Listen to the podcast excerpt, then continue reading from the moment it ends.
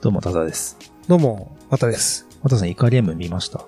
えっ、とね、見始めました。あ、そうですか。うん。本当に見始めたばかりです。うーん4話ぐらい見ました。ああ、うん。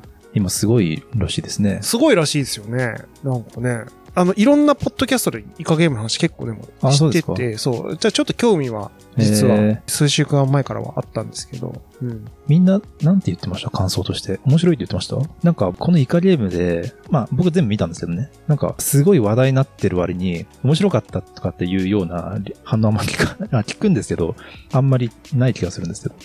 ないですね。ない、ないですか？なんか、見たよっていうですよね。感じですね。うん。まあ、だから絶賛してるって感じではないですよね気がしますね。うんう。ん。ちなみに、あの、イカゲームの話しますけど、はい。ネタバレは当然しないはいはいはいで、はい。あ、てか、うんワタさんがまだね、見てないからね。見てないそう。見てないですよ。うん。まあ、あれですよね。話のその、まあ、あの、筋書き的には、はいはい。い、わゆるあの、デスゲーム的なそうですよね。やつっていうね、うん王道の結構感じはしましたけどね。うんなんか見てる中で。なんか、あ、でも僕は結構楽しく見れたし、うん。だって僕2日間ぐらいで一気に見ちゃったあ、ので、そうかやっぱ夢中で見たんで、はいはいはいはい。面白かったですけどね。うん。なんか変な疾走感はありますよね。なんかそうそうそうそうんなんか。みんな見た人は一気に見ちゃったって人多いんで、ううん。ん。うんうん。なんだろうな、なんか結構、まあ、日本の作品のパクリだとかってよくね、いう声も多いですけど、ただ、だ僕結構こういうデズゲーム系って好きだから、ん結構いろいろ見てるんですけど、うん。韓国のドラマだなと思いましたよ。韓国のドラマですね。うん本当全然あのパクリというか、まあ、着想がね、いろいろあったのはそうなんだろうけど、うん本当に韓国が作ったドラマだなと思ったし、韓国ドラマの良さが入ってたと思いましたけどね。いや、なんかそれは思いましたね。なんかあのね、なんかあの闇の描き方が、うんなんかちょっと日本人と、逆にそな日本人がめっちゃ共感できるかというと、そうではないんだけど、うんなんかね、すごいね、あれ、なんだっけ、えっ、と、パラサイト。パラサイト見た時と同じ感情を抱いて、あ、そうなんですね。あなんかね、やっぱね、独自のね、闇があるんですよ。あの、うん韓国のあの、社会の。はいはいはい。でもやっぱすごい、球体以前のなんかすごいこう、ステレオタイプな、あのやっぱ階級社会の感じみたいなとか、うん、やっぱ貧困の話のなんか、ニュアンスがすごいダークな。感じがするのと、うん。あんまだからああいうのは日本っぽくないうん。テイストで、やっぱり韓国のドラマだなっていうの僕もはい、なんか同意でしたね。やっぱなんか人間をちゃんと背景とかをしっかり描いてるじゃないですか。あ、描いてますね、うん確かにねと。かなんかよく日本の作品と比べて、まあ深みはないけど面白いみたいな意見を言ってる人も。いるんですけど、僕はでもデスゲームっていう風に言ったら、むしろ深みはあるんじゃないかなと思うんですよ。そうだってもっとですね。ないよ。だって日本のデスゲームって深みとかはじゃないから。なんか。そうですよね。なんか、企画性は、確かになんかあの、なんかね、あの、変態っぽさは日本の、うん。やっぱ独自のなんかね、独自の変態っぽさがあるんですよ、やっぱり。うん。あの、カイジとかもそうだし、あの、さっきのね、エピソードで言ったバトルロワイヤルとか、うん。もうあれ、強烈じゃないですか、なんかあの、うん。うんあの、マニアックな感じ、うん。うん。ああいう世界観は当然ないんですけど、なんかやっぱ、人の描き方は結構、僕もなんか割と嫌いじゃなくて、うんうん丁寧ですよね。丁寧丁寧。で、だからそれぞれ、人それぞれの闇があって、で、僕はあの、なんか結構ね、主人公のね、人いるじゃないですか。うんえっ、と、役柄、え、ソン・ギフンさんですよ。ソン・ギフンっていう役なんですけど、おおっさんですよね。もう、すげえ、うんうんおっさんで。でもね、あの俳優さんすげえいいいいっすね僕すごい好きなんですよ。あの、なんていうんですかね。日本、まあ、だからお、日本で言うとなんか大泉洋っぽい感じなんだけど、はいはいはいでもね、なんかね、大泉洋みたいにそこまでこう、チャラさが突き抜けてない感じで、なんていうんですかね、し渋さもあるし、うんうんやっぱ演技力がすごいうん高いし、なんかね、あのキャラがこう、いいバランスを保ってるんですよ。なんかう、んすげえ、あの、アメリカとかのこういうデスゲームのドラマとか映画って、もうすごいダークになるじゃないですか。はいはいはい。気持ち悪くなるんですよ、なんかもう見てて。あの、うん極端だから。主人公も、もうスプラッターに巻き込まれても、はいはいはい。強烈な恐怖感の中、もうサバイバルするみたいな感じだけど、うんなんかちょっと明るいんですよ、なんかその、このおじさんは。で、なんかその変な脳天気さがあったりとか。だからそのね、辺のバランスがやっぱ韓国ドラマ感がまたさらに、そのね、つあの、強さを演出してるのかなっていうのをね、はい思いましたけどね。あと、女性結構出てきますよね。女性の脇役キャラクターみたいなのがいて、うん。なんか、あれも結構、ちょっと言い方が難しいです。最近の王道の韓国ドラマの女優さんっていう感じではないあ感じがしてなんかね、結構ね、味わい深い俳優さんが、女優さんが出てるんですよ。ああ、そうですよね。その辺もすごい良かったです。なんか、うん。確かに。リアルな感じがうね。ん。でうん。なんかその全体を通して見た、多田さんのその残酷感としてはいは、どうでしたか？なんか、結果、そうですね。それなりに面白かった。よかったなと。うん面白い 全然か、全然、その、これを喋るって言ったくせに、全然その具体的な感想言わないっていう。まあちょっと深く入っちゃうと、ちょっとネタバレもね、ちょっと入っちゃうんで、ちょっとそこは難しいかもしれないですけど。あ、そうですか。結果的に面白かったと。うん。まあ確かに、何か語りたいポイントがたくさんあるような作品ではない特かなとは思いますね。うねうんうん普通にこう、駆け抜ける感じで見て、見れる楽しさがあるっていう感じですよね。なんか、いや、僕どっちかというとその、この作品にまつわる世間の評価というか、やっぱ日本あれ、韓国されみたいな雰囲気はあるんですよ。はいはいはい。あだからその日本、オリジナルが日本であって、それをパクった韓国ってああ、そういいううことね。論調が結構あるんですけど、いや、もう、そんなことはないと思ってて、うん。まあ、この作品って、監督さんが日本のそういうデスゲーム系かなんか結構影響を受けてるらしいんですよね。うん。例えばラ、ライアーゲームとか、僕大好きなんですよ、日本のね。ライアーゲームって韓国版あるんですよ。知ってる。うん、うん知ってる。うん。で、僕日本のね、ライアーゲーム大好きで、でもその僕が韓国版見た時にめちゃくちゃ面白かったんですよ。おもうだからもう別作品ですよね、だから。あ、まあね。ううん。だから、韓国が作ったらこうなるっていう感じが、あのやっぱり ライアーゲームで感じたし、うん今回のイカゲームも、はいはいはい。うんなるほど。うん。だからなんかそのニュアンスはなんかわかる気がします。なんか、なんかそもそもな、なんか、まあストーリーは一緒なのかもしれないけど、内容が結構描き方が変わるってそういそううそうそう。やっぱね。うん。小田さん4話ぐらいですか今？4話ですね。うん全部で10話ぐらい。それぐらいでした。9とか10とかでしたよね、あ確かね。うん。結構伏線があるの、後で、あ、伏伏線僕見終わった後も僕が解説とか見るまで伏線分かんなかったっすわ。実は結構伏線あるんですけど。なんかね、ポイントは現状4話まででもは、いなんとなくは。いや、多分分かんないとえ。わかんない？ほんそんなレベル？うんだし、そ別にその伏線が重要でもないんですよね。あ、そう。うん。回収しない？あ、回収するんですけど、うん。あの、伏線が別に知らなくても全然大丈夫どっちでもいい。知ったら、ああ、確かにそうかぐらいあで。そのレベルのやつ？うん一応応隠されてるけど、はい別に伏線に気づかなくても、てか、見終わって気づかないことも多い。全然多いし。ええでもなんか黒幕に関する伏線はあーある、あるんうんですよね。でも、伏線というか、ちょっとあんまりあ、そうでもない伝える。つもりがない感じの伏線な気があする。あ、れは本当に？あ、そのレベル感なんですね。うんいや、僕はだから結構、細かいです。そう見たことありますあそう。はいはいはい。そう的なあ やつが僕最後に待ってるのかなっていうふうにちょっと、ちょっと期待しちゃったんですけど、ああーでも、あいう感じじゃない？お前かいみたいな、なんかそういう、お前かいみたいな。まあまあ、あの、その辺はその辺はちょっとあんまま言えないから、うんそう言えないね。そう、うん。まあでもどうなんだろうな、伏線、そうか。そうでもない。あ、そう僕はそっち系じゃないですねなんか聞いてもうん。伏線があってもなかろうがどっちでもよかったなって感じ。あ、本当ですか？うん。なるほどね。ほうほうほうほうでもなんか、あの、伏線というか、結構細部が細かく何かのこう、暗喩みたいな。うん。だからこの、イカゲームっていうもの、そのタイトルになってるものに対してもなんかあるわけですよね。意味付けが。なんか子供の頃の、なんかそうん遊びみたいな。でもそれに関してはなんか、あえて分かりやすく子供の遊びにしたっていうことらしいんですけどね。あ、そういうこと？うん。あの、難しくならないように。あ、なるほど、なるほど、なるほど。あだから多分子供でも、あ、そうなんですよ。そうそうそう、それ、それはね、うちの子供見てるんですけうど、ん 子供に見せていいのかわかんないんですけど、あなんかそれを言ってました、なんかね。ううん。だって心理戦とか騙し合いだと子供分かんなかったりするかもしれないですもんね。いや、そうなんですよ。うんそう。で、わかりやすく結果が出るじゃないですか。ゲームだから。うんだから、それがね、多分キャッチーなんだろうなっていうのと、まあ、あと親しみやすい、その、はいはいはい。ゲームになってる。そうですよね。あの、だるまさんが転んだとかって、やっぱり韓国も変わらないんですね。あれね、あれ、ちょっとね、メロディーは違ったけどね。うん。てれれれれれれみたいななんかね、なんかちょ、ちょっとね、違ったメロディーは。うん。ピヨスニダみたい、あ、よく覚えてますね。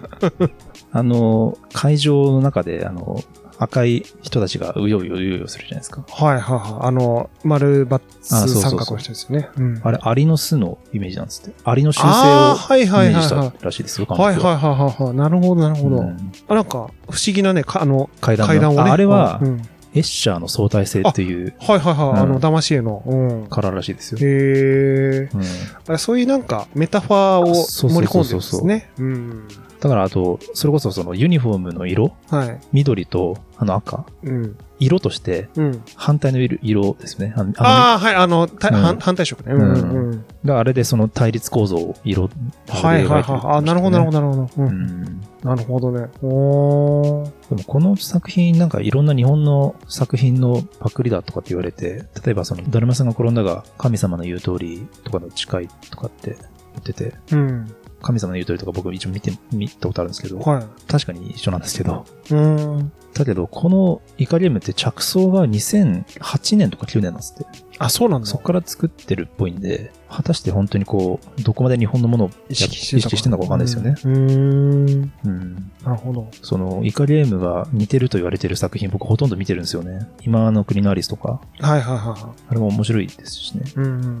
それ最近のやつでしょ？その二つの。今の国のアリスは今年、え、去年とかかな？今年かな、うん、そうそうそうそう。でも、デスゲーム系って大体こうですよ。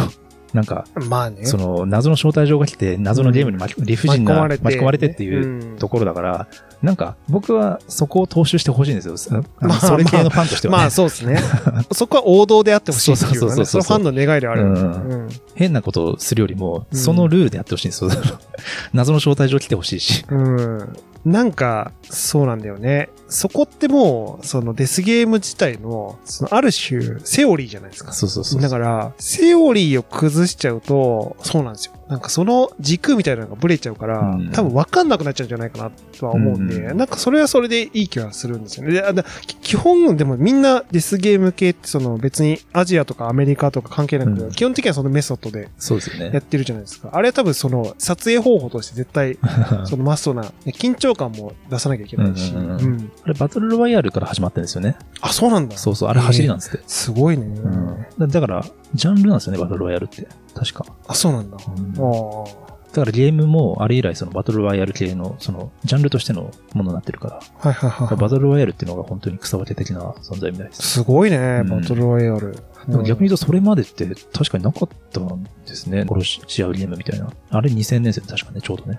うん、2000年だっけ？ジャスト2000年。あおーないかもね。うんなんかね、たあ、でもそれ2000年以降すごい、まあ、ある種ブームになったんですよ。うんだからそれこそ僕も、あの、なんだっけね、そう見てたし、あとね、キューブっていキューブねはいはいはうい映画があって、あれすごい好きだったんですけど。キューブっていつでしたっけ？2002、3年とかかな。やっぱりその後なんですねうん後ですね。なんか結構心理的な、はいはいはい。なんていうんですか、ああいう人間の心がもうおかしくなってっちゃはいはいはいう系のやつ。うん。いいですよ。僕すごい好きなんですよ。なるべくキューブっぽくあってほしいんですよ、僕は。だからそういうやつは。そうですね。まあ、それは、そういうセオリーだからってわかる。そう。そうそう。うん。そうなんですよ。数週間前にネットフリックスでスペイン映画でね、うん。プラットフォームっていう映画があって、プラッ多分全然有名じゃないと思うんですけど、はい。これあの、キューブの格差社会版みたいな。ああ、はいはい。それを描いたキューブみたいな感じだったんですよ。あの世界観で暗に格差社会を描いてるみたいな雰囲気の映画でした。なるほど。はいはいはいはいはい。あまあでもそのルールにのっとって、こう、まだまだいろいろあるんだなって思いますよね。ーいやー、いや、うんうん。し、多分結構その、あの、割とその同じやつをこすっても、うん結構何回か、そうですね何回もいけるやつだと思うんですよ。うんこれっていうのは。続編作りやすいやつですよね。うん。あ、そうそうそうそうそう。あ、で、なんかあの、僕はこれ、まあ、キュキューブ、キュキューブそうだったかな。なんか、あ割とこの系の映画って基本的に僕だからその、社会全体の暗喩っていう風にはいはいはい捉えてるところがあって、要はその縮図みたいなうん感じじゃないですか。縮図を極極端にしたはいはいはいはい競争社会で、なんかそのいろんな人間のそのヒエラルキーができて、はいはい。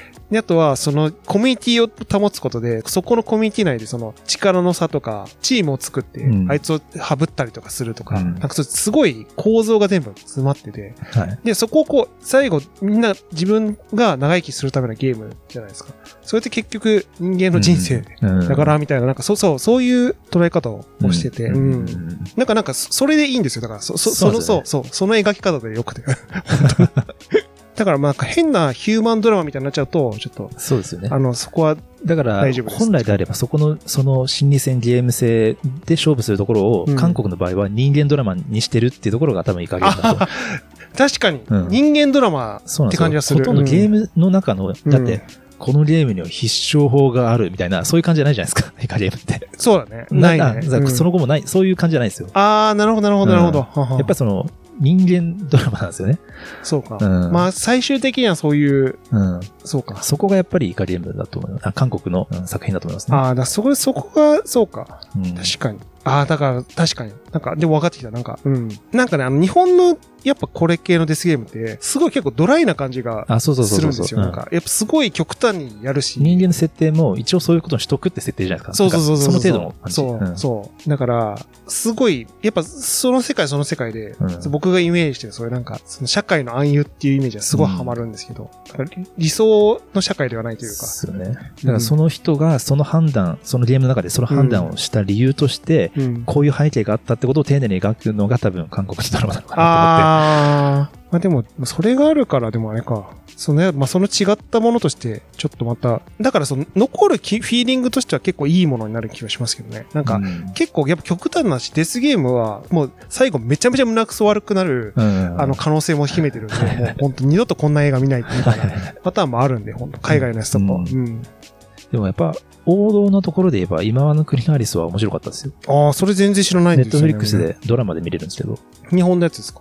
日本のやつ。うんへえ。漫画じゃないかな、原作。え全然知らないですよね、それね。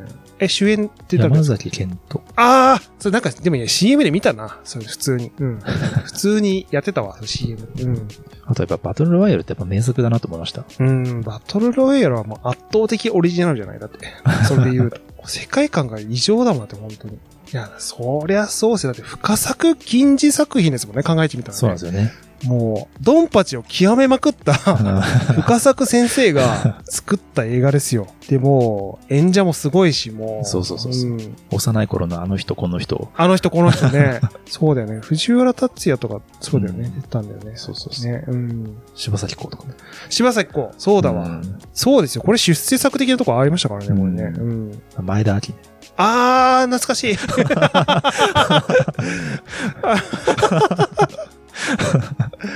懐かしいないや、そうですね。これすごいね。塚本隆、高岡あそうそうそう壮介。そうそうたるメンツですね、これね。そうなんですよね。すごいね。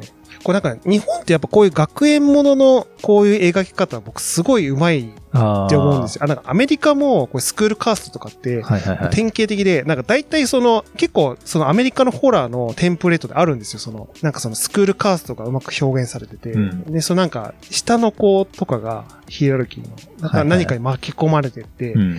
で、ただその、なんていうの、そいつが、下の子が主人公だから、なんか残虐に殺されていくのは大体その上の層のやつが、どんどんどんどんエリートクラスのやつがどんどん殺されていくみたいな構図なんですけど、だから見ててスあのスカッとするみたいなうん構図があるんですけど、なんか日本のは日本ので近いノリはあるんだけども、またちょっとね違う、なんかちょっと陰湿な感じの、んなんかネチネチした感じとはいはいか、そう、ちょっと結構ウェットな表現とかも多かったり、あと性的な表現もやっぱ上手いですしね。うん。で独特の暗さがね、出るんですよね日本の学園もののこういうスプラッターホラーとか。で、また韓国は韓国でちょっとね、違う種類の暗さがありますよね、なんかね。確かに、独特の暗さですね。なんなんですかなんかね、社会の闇感で言うと、やっぱ韓国の暗さは、またちょっと、ちょっと上の、なんて暗さというか、うんうんちょっとこう若干、少しだけネタバレ風なところになっちゃうんですけど、なんかあの、主人公の友達のはい。男性がその、はいはい練炭自殺をしようとするシーンあるじゃないですか。はいやっぱねあそのへ、あの辺とも結構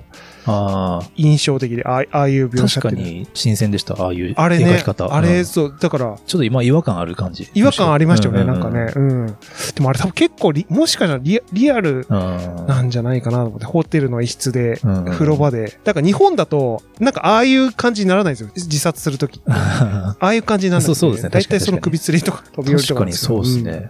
確かに確かに。なんか最後ぐらい安らかに死んでいくみたいな。なんかあのやっぱ、その練炭自殺っていうものが、日本に渡り、なんで渡ってきた、その源源流が韓国にあるんですか。うんうんうんうんで、韓国のアイドルとか、そのね、ちょっとその、財政界とかで幅利かせた人が練炭自殺するみたいなムーブメントがあって、だから、それが描かれてるのが、日本のその映画にはないんですよ。そういう描かれ方って。なんか、うん。そこが結構ね、なんか、あ、やっぱすごいリアリティあるし、なんか、どす黒い感じというか、あうん 生々しい感じがしました、なるほどねうんでも、あと韓国の配さんってやっぱレベル高いんだよな、基本的に。基本的に全員レベル高いですよね。そう思いました。演技力がちょっとね、異常そうですよね。全体的に。うん。だから、なんかね、あの、僕、パラサイト見た時も思ったんですけど、あのなんかね、中年クラスの、あの、おじさんたちの演技が、やっぱり、すごい好きです。だから、あれは、なんか日本の役者さんにはない、なんか、オーラがあるんですようん。韓国の、その、その、いぶし銀の俳優はいはい。で、なんか泣きの演技とか、あとはその、結構その、なんていう、怒る演技とかも、すごいリアルですよね。うんなんかね、うん。イカゲームもおじいちゃんいますもんね。おじいちゃんいますよね、あれね。おじいちゃんいい味出しますよ、なんか。うん。なんか、作品の話とはずれるんですけど、うん。なんかさ、すぐそのパクリに反応する人っているじゃないですか。ああ、あの、これ、鬼滅のパクリだよね。あ、そうそうそうそう。パクリ論争ね。ありますね。うん。なんかでも、いや、例えば音楽とかでもね、うん。すぐパクリっていううん。のもあるじゃないですか。うん。僕としては、パクってたとしても、どうでもいいというか、あまあね。いい音楽だったらどっちでもいいなって思ったりするんですけど、うん。やっぱ過剰に反応する人ってやっぱいるなと思って、うん。うん。外野がね。やっぱりいろいろ知ってるってことをこう言いたいのかな、ああ、ね。だから、あ、これ音楽でも言いますよ。でうんも、その、例えばヒップホップとかで言うと、うんあ、あれ、それあれだよね、そのトラック、あのサンプリング、あのレコードだよね、とかって言いたがる 風潮ってあるんですよ。その、元ネタがわかるはいはい、あ。でもまさに今回イカリアが元ネタが元わかる。ネタがね、ううんん、オマージュしてる作品うんが分かっちゃう。あ、王道行ったね、とか、あ、そこ行ったか、みたいうんな、あの感じね。うん。でも僕思うのが、うん。なんかやっぱ実際に何かを作ってる人はね、うん。パクらないんですよ。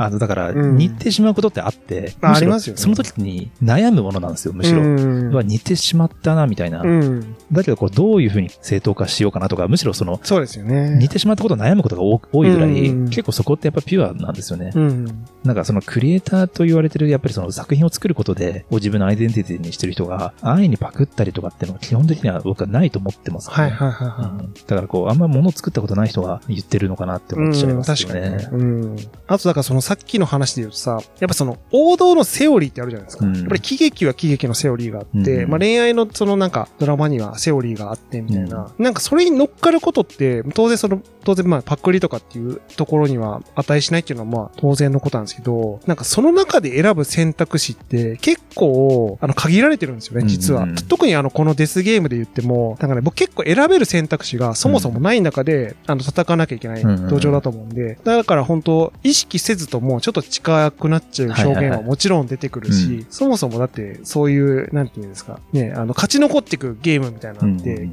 やっぱ情緒表現は大体こう似てくるじゃないですか、はいはいそりゃ。で、それをちょっとずらして、あの試行錯誤するのが、うんまあ、クリエイティブなところなんだと思そうそううんそう。で、なんかそこはね、別になんか野暮なそうなんでツッコ。ミは入れなくてもいいようなね。イカリアムだって、よね。ね、あの、いろんなものの、あんあの、なんですか、着想を得てね、そのうん。エッシャーの絵にしろね、アリの修正にしろね、そういうところから着想を得てるような人がね、やっぱ安易に日本のアルパクロなんてないといや、思うんですよ。そうそうそうそうそうそうそうそうそう。もっとレベルの高いところで物を作ってる人だからね、ってうん思うんですよね。そうですね。まあ、あとはその結果的にその表現として、そのなんか、あの、近寄っちゃってたとしても、それをなんか乗り越える、それよりもなんかね、その、うんすごい、その感動というか、表現ができてれば、うん僕は全然結果、オーライのような気がしてて、だから、それがまあ何よりその、意図はして、その近い感じにはしてないと思うんですけど、うんその近くなっちゃってるものに対してのリスペクトみたいなところもあるとは思うんで、うんうん。だからそれをどんどん塗り替えてっていいものを作っていくっていううんプロセスが健全な気はしてて、ううん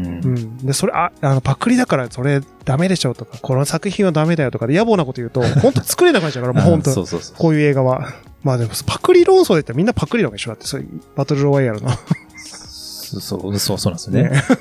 だから、まあ、ジャンルだからねっていうジャンルだと、感じですそうそう。そうなんだよなんか音ね。楽だってもうみんなだって、あある種一緒だから、似てるから。だ似てるよ。同じコード使ってんだろ？そう、そういうことなんですよね。うん。多分、バッハとかモーツァルトからしたら今の現代の音楽ってみんな同じに聞こえるんじゃないかと。同じだと思いますよ。本当そうだと思います。うん。あと、映画とまた直接関係ないんですけど、い、はい。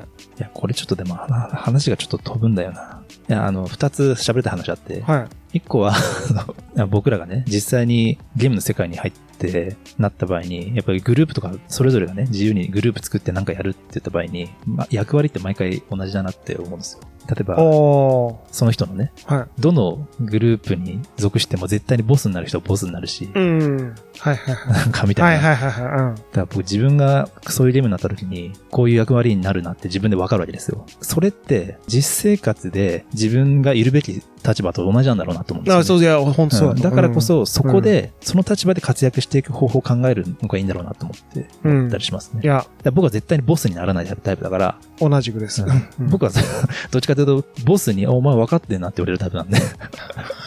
お前、お前なかなか分かってんなみたいな。そこで、確かに。そこで、僕は別にしかも、ボスにこびることはないんですよ。うんで、対等になっていくっていうのが、僕うんうのんうんいつものパターンはいですよ。はいはいはいはだから僕はきっとその実生活でもね、そういうところで頑張っていくべきだい。と思ってるね。うんうんうん僕のそれが地図だと思ってるから。いや、本当でもそうだと。だから、面白い。なんか極限状態になっても、立ち振る舞いはそう。変わらないね絶対同じ立ち振る舞いになると思うんですよ。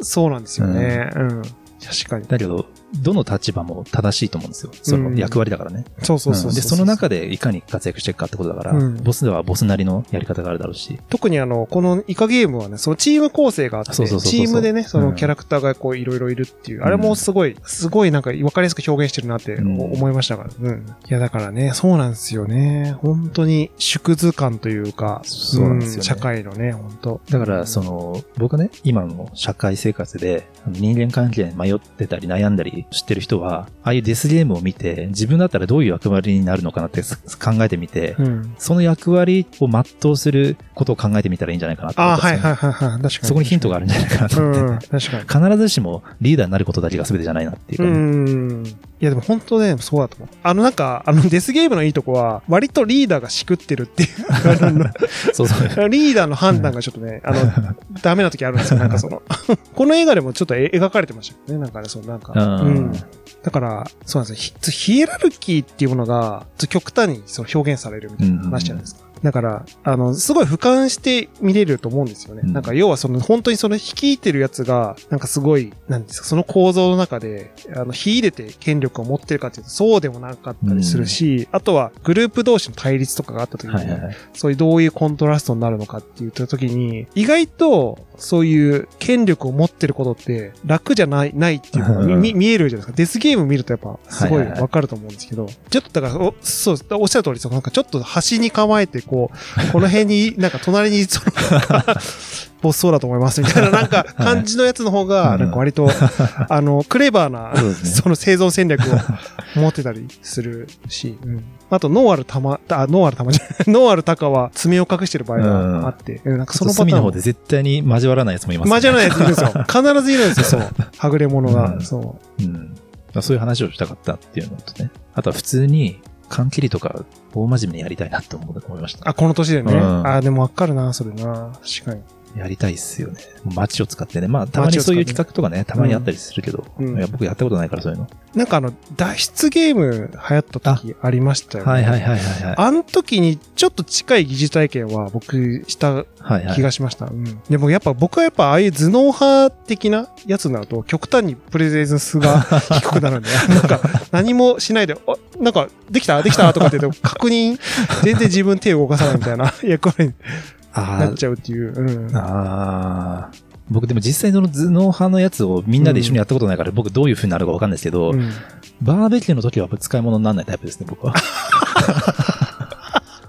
あ、でもね、それいい比喩だと思う。あの、バーベキューとか、あの、なんか、親戚が集まった時に片付けに に参加できないうん。パターンとかそうそうそうそうそうあの、あとはなんかその、なんていうの、あの、えっ、と、大掃除、会社の大掃除の時とかに、そうそうそう。なんか何をしたらいいか分かんない人たちいるじゃないですか。そうそう僕もその一人ですけど、そあれそうですよね。あれねあれあれ本当思う。う。あれ会社の大は、掃除ね。わかるな。あれはね、出ますよね。そういう時あれっねて、でうんも、会社の大掃除にしろ、バーベキューにしろ、入っていけないのって、でも悪いことなんですか？すごい悪い、責められてる感じがして、僕すっごい辛いんですよ、あれ。いや、悪いことじゃないですよ。あれは構造が悪いですよね。構造が悪い。ね。あれでだって、自主的に動く人たちが生きてるやつじゃないですか、基本的に。そうですね。うんあの、そうです。で、あれ、その、僕何度か見た、そのなん、もう本当ね、なん、あのパターンって僕何度か本当に見たことあるんですけど、はい、出た、皿とか自分で洗えない人とかって言って、あの、女子、女女性のなんか、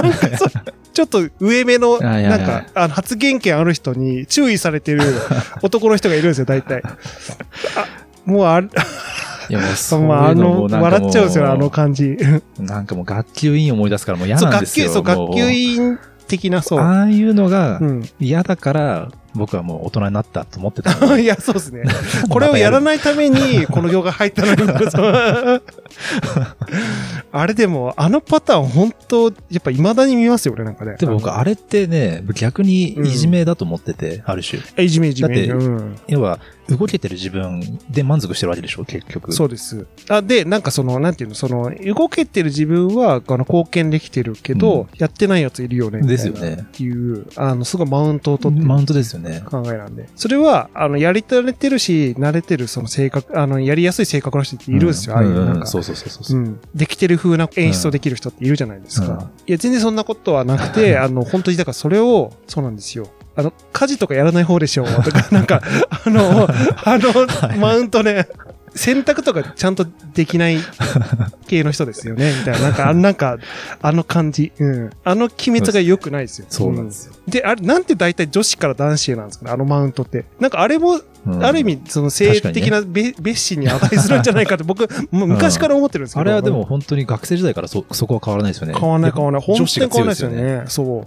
う。ちょっと男子ですよね。ちょっと男子のやつ、そうう、んちょっと男子のやつ。うん。山本、ゴミ、ゴミ箱行って、焼却炉行って、っていう、あの、なんでああいう時こき使われちゃうんでしょうね。なんか、ああ、ねやっぱ、あの、もじもじしてますよね。うん男の子。やっぱデスゲームの時も、やっぱそういうタイプの人ってボスにななりがちだと思うんですよね。あ、ですね、うんですね。まさに。うん。そうなんですよね。だからそういう人はシンプルだと思うんですよ。実社会でもそういう立場として活躍していく努力をしていけばいいと思うんですよね。うん。まとめ上げたりリーダーとしてね。だけど、入っていけない人は、その、やっぱりいろいろ考えないといけない。努力しないといけないからいや、さ。そうなんですよね。いや、でも、そそういうの、僕結構デスゲームのいいとこは、僕大体デスゲームで生き残るやつって、そのポジの人じゃないですか。あれで引っ張ってるやつ先に死ぬみたいな、あのとこ。はいはいはいあ、だから今回のその、あの、ね、イカゲームも、うんあの、主人公の男の人、全然ダメダメな人じゃないですか。あそうですよね人生的には。うんうんうんなんか、そういう好きさはあります。だから、うんあの、うん。あ普段虐げられてる人が、なんかこう、残ってっちゃって、みたいな。あとあの、なんか、ガンツっていうはいはいはい漫画してます、うんうんガンツそのままなんですよ、それ。もう、あの、本当スクールカーストのヒエラルキーの一番下の、なんか何もできないやつが、ある日、ヒーローになっちゃって、あ、ガンスってそういう話なんあ、そういう話なんですよ、ん。で。でもどんどん強くなっていくんですけど、はいはいはい。で、なんかいつの間にか、でそのガンツの話で言うと、逆で、だから、もうほんとどうしようもない、何もできない子だったんだけど、なんかある種一瞬ヒーローになったことで自信がどんどんついてって、最後もうみんなをまとめ上げてヒーローになっちゃうみたいな、はい世界を救っちゃうみたいな。話なんですね。ちょっと言っちゃうと。うん。あのパターンもあるなと思うんですけど、え、学園ものでいうなんか割とこう最下層の人たちって、なんかこう、マウント取られてるんですけど、割とこういうドラマになると、あの最後生き残る率高い説。なるほど。逆にいろいろ考えるしね。そうそうそうそうそうそうそう。そう。うんそう。で僕、だからそういう意味で好きなのかもしれない。なんかこういう、あの、デスゲームでなるほどんかうん。なんかそこが、あの、社会の構造のヒエラルキーと逆のパターンで、になる可能性があるっていうのを秘めてるというか。うんだからワンチャンあるじゃないですか、その、はいこのゲイカゲームに参加してる、そのね、あの主人公からすると、うん。なんかそういう良さはあるのかもしれないですね。うんだから、あの、ちょっと男子からの解放の メッセージが、実はデスゲームには込められてるのかもしれないなと思って。うん。いや、大掃除の話聞いてなんかすごい苦い感じで思い出しちゃいました。結構、辛い体験ありますよね。それ、それに付随だからする。一応役割見つけたら、うんずっとそれに閉じこもりますね。そうなんですよ。そう。あの、ずっとなんか、そこだけ綺麗にします。あの生産性のない時間たるやね。その、あれ、ほんとそのマウントのせいでそうなるからね。そうそうそう。うん。あと、あんまり人目につかないところでずっと同じ作業をするっていうね。あれ、だからバレると、あのさ、あ、いや、そこもやったよって 言うから、言ってくるから、そうそうそうそう。すすごい端の方行くんですよね。ね本当もうんう、バレないように。めっちゃ綺麗なんですよ、そこだけ。いそこだけ綺麗そこだけやってるからうんや、いや、いい大人がさ、こういうのでそのいろいろやってんだから、もう少しこう、本当みんな工夫してほしいですよね。あのね、あの感じは何なんですかね、あれは。もう今後変わることはないんですかね、本当は。うん。はい。まあちょっと、時間になっちゃいましたので、そうですね。ちょっといい感じでいろいろ話したとは思うんですけど、ちょっとぜひ引き続き僕はイカゲーム見ますよ。はい。うん。じゃあ、そんなところですかね。はいじゃあ、ありがとうございました。ありがとうございました。